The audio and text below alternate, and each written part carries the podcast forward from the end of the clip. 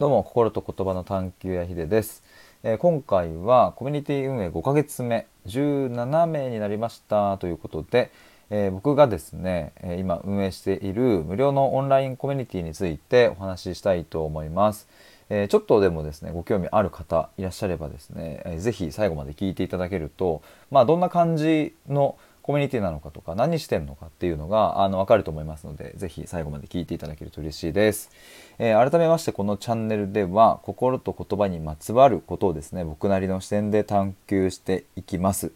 でさらに深く考えてみたいという方にですね今日これからお話しする探求アトリエというコミュニティがおすすめですのでえー、もしよかったら、えー、概要欄にあるリンクからですね覗いてみてください。そちらではですね毎日1本の URL 限定収録を公開したりだとかまあまあこの後ちょっとお話しする、えー、なんやかんやをちょっとやっておりますのでえっ、ー、とぜひということで本題に入りたいと思いますがえーとまあ、このコミュニティ運営っていうのを、まあ、ちょっと今年に入ってからのところで、え、整理を最初にしたいんですけれども、えー、実は今年の1月から3月までの3ヶ月間で、えーと、対話コミュニティっていうのをやっておりました。でそっちは月額制だったので、えー、っていうのと,、えーと、3ヶ月間限定っていうふうに決めていたのでもう1月から3月っていうふうにもう決めた状態でスタートしたんですね。でまあどんな時期だったかっていうと僕去年の12月の6日にま母親ががんで亡くなったんですけれどももうその翌週ぐらいには確かこの対話コミュニティのなんか世界観だとか、えー、どうやってこうお金を集めるのかとか、えー、集金方法ですねとか、えー、そういうのをこういろいろバーって考えてで12月中に、えー、っとこうもう始まりますみたいなことを告知してで1月の1日元旦からですねスタートしたんですよ。で、えー、ともう本当におかげさまでもう最高の3ヶ月だったなっていう、まあ、この配信も確かスタイフで出したんですけれどもあまあ、めちゃくちゃ最高でしたね。初めてのコミュニティ作りの経験だったんですがあのなんだろうな僕が作り上げたというよりはあの参加者の皆さんで一緒に作った3ヶ月ででちょうど3月って、えーと、学校の卒業式シーズンともこう被ることもあってまあなんか最後卒業式でもやりますかみたいな感じで、えー、3月31日に最終日に、えーと、みんなで一緒にこう対話をしたりしたんですけれども対話というかまあ一人一人お言葉をもらってメッセージもらってみたいな感じですね。まあ最高でした。で実はもうそれが終わるタイミングで、えー、僕もですねまあひとまずコミュニティ運営はもうちょっと一旦離れようと思って別のことやろうと思っていたんですけれども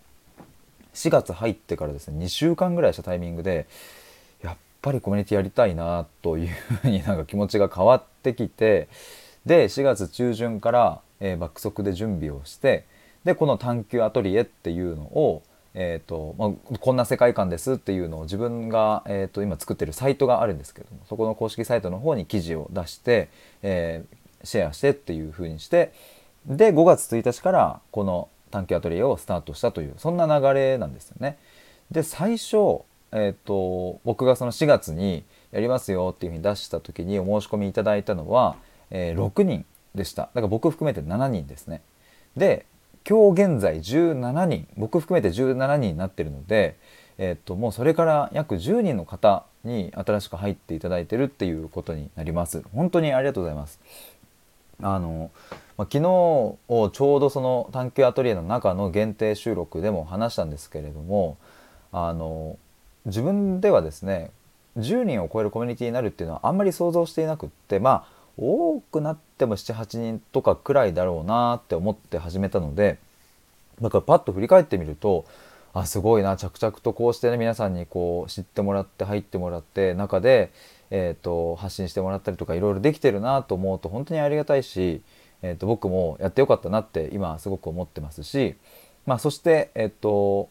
昨日で4ヶ月目が終了して今日この9月1日から5ヶ月目に入るわけですけれど、えー、とさっき言った対話コミュニティは3ヶ月間限定での運営だったのでもうそもそも4ヶ月以降の運営はしたことがないですよね。だからまあ僕自身もどうなるか分かんないし、まあ、本当に未知の中でやっていくわけですけれどもまあまあこういう節目のタイミングなので是非この公開の方でも、えー、というかもしかしたら、えー、探求アトリエ1回ちょっと興味は持ったけど、えーと、まだ入って入ろうかなっていう感じじゃなかったっていう方にも聞いてもらえたら嬉しいなと思ってちょっと収録を撮っています。でまああの何してんのみたいな話なんですけれどもあの分かりやすいところをちょっと上げていくとまず一つは僕が毎日 URL 限定収録を1本必ず出してます。時に2本の時もあるんですけれども、まあ、1本は絶対出してます。で多分今日で85本目とかの収録を撮ってるんですよね。だからまああの気づけばなんかもう2ヶ月ぐらい以上はやってるんですよねその収録とかを。でそっちの収録ではどんなことを話しているのかというとあの、まあ、路線はこの公開とあんま変わんないっていう感じ？路線というかなんだろうなこの心と言葉の探求っていうところは、えー、と変わんない大枠は変わんないですけれどもあの多分こっちで話している、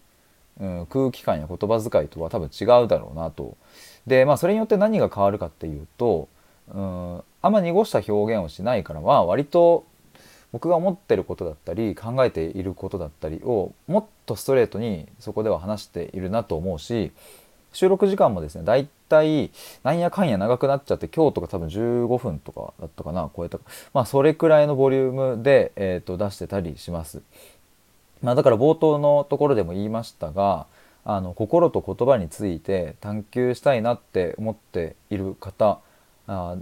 ぜひあのそういう収録とか聞いてもらえたら嬉しいですし、まあ、ちょっとこの後も話しますが、えーとまあ、そういうメンバーの方が集まってくださってるので、えー、チャットとかでもなんかそんな話ができたりしますっていうまあまあでも分かりやすいところで言うと限定収録をまず出してますっていうことですね。で、えっと、じゃあメンバーの皆さんはどんなことができるのか何をしているのかというと、えっと、Slack というチャットツールをこう使っているんですけれども、まあ、そこで、えっとまあ、皆さんが思うことをこう発信してくださったりとか反応したりとか、まあ、そんなことをしているんですけれども例えば、えーと、こういくつかチャンネルがあってですね、まあ、そこに〇〇の部屋〇〇の部屋みたいな感じで名前を付けているんですけれども例えば、えーと、偏愛を語る部屋っていうのがあったりお悩み相談の部屋っていうのがあったりですねあとは鮮度そのままつぶやく部屋、えー、だとか、えーとあとは楽しいとか美味しいとか美しいとかをシェアするっていうそんな部屋があったり、えー、あと僕自身が、えー、探求するための、まあ、ちょっとメモ代わりとしてですね、えー、と使っているような部屋があったり、えーまあ、そしてあのこの限定このというか、えー、と限定収録さっき話した、え、それを、うんと、毎日1本ずつこう上げていく部屋があったりみたいなそんな感じです。でまあそこではこう皆さんが自由に発信したりとか、まあ、別にしなくてもいいしとかっていう風な、まあ、そういう空気感なんですよね。だから、えーと、毎日毎日ものすごいこうチャットが動いているというわけではなく、えーと、基本的には僕の限定収録がポンポンとこう上がっていく感じ、えー、そして、えー、時々皆さんがパッとこうつぶやいてくれたりとか、えー、そしてこのちょうど収録を撮る直前にでも直前に、えー、鮮度そのままつぶやく部屋でちょっとポッとこうあの発信してくださった方がたまたまいるんですけれども、えー、こんなこと思ってますみたいな、えーと、ことを言ってくれたりとか、えー、そんぐらいの感じですね。であのこれはよくメンバーの皆さんにもよくというか、まあ、伝えているところなんですけれども、まあ、このコミュニティではあの皆さんの、うん、タイミングだったり流れっていうのを大事にしてほしいというか、まあ、そういう風なコミュニティですっていうのはよく言っていまして、まあ、なんかね僕も僕自身もこういうコミュニティにもし自分が参加する側だったらって考えたりした時にこうなんだろうな参加したからには発信しないとってついつい思っちゃったりとか参加したからには発信した人に対してリアクションしないとってちょっと思っちゃうな自分っていうのがいてでもなんかそれってあまりこう、うん、そこの中でのこう流れというかあまり爽やかな感じにならないよなって自分は僕は思うのでだから是非皆さんも別に反応してもいいししなくてもいいと。で時にその時にというかずっと全然みんなのみんなのコメントに反応できていなかったけど今日この瞬間に、えー、そのスラックの中で発信したいって思うことがあれば、えーと、それはもう何も気にせず出してくださいっていうことも言ってたりするし、まあ、逆に言うと別に毎日発信したければしていいですっていう、まあ、そういう感じでそれぞれのタイミングそれぞれの流れペースっていうのを、まあ、一番大事にしてほしいっていう感じで言っております。まあ、なんとなく伝わったでしょうかね。で実際にその、まあ、概要欄のリンクから飛んでもらうと、えこのコミュニティの大切にしたい、えーと、価値観だったり目指す世界観みたいなのを書いているので是非読んでいただきたいんですがただですねちょ実はこの5ヶ月目に入ったタイミングで僕もいろいろ変化がありましてあのちょっとこの世界観とか価値観とかっていうのをちょっとリニューアルしたいなと,、えー、と思っています。まあ、探求アトリエっていう名前は変わりませんが、えーと、ちょっとですね僕のここら辺こここを中心に置きたいっていうのがねあのちょっと変化してきたのででそれを、えーと、実は探求アトリエ内で来週の平日の夜のどこかで2回に分けて、えーとまあ、ちょっと僕が Zoom をつないでですねまあ、あのこういう世界観でちょっと行きたいと思いますみたいな話プラス、まあ、交流会みたいなのをちょっとやろうかなと企んでおりますので、えーと、ぜひこのタイミングで、えーと、入っていただくっていうのが、えー、もしかするとちょうどいいといえばちょうどいいかもしれないですね。はい、でまあどんなあのえーと、言葉になるかっていうのはちょっとまだ分かりませんが、まあ、でもこの、えーと、今話してきた内容がガラッと変わることはないですし、えーとできることやることはあの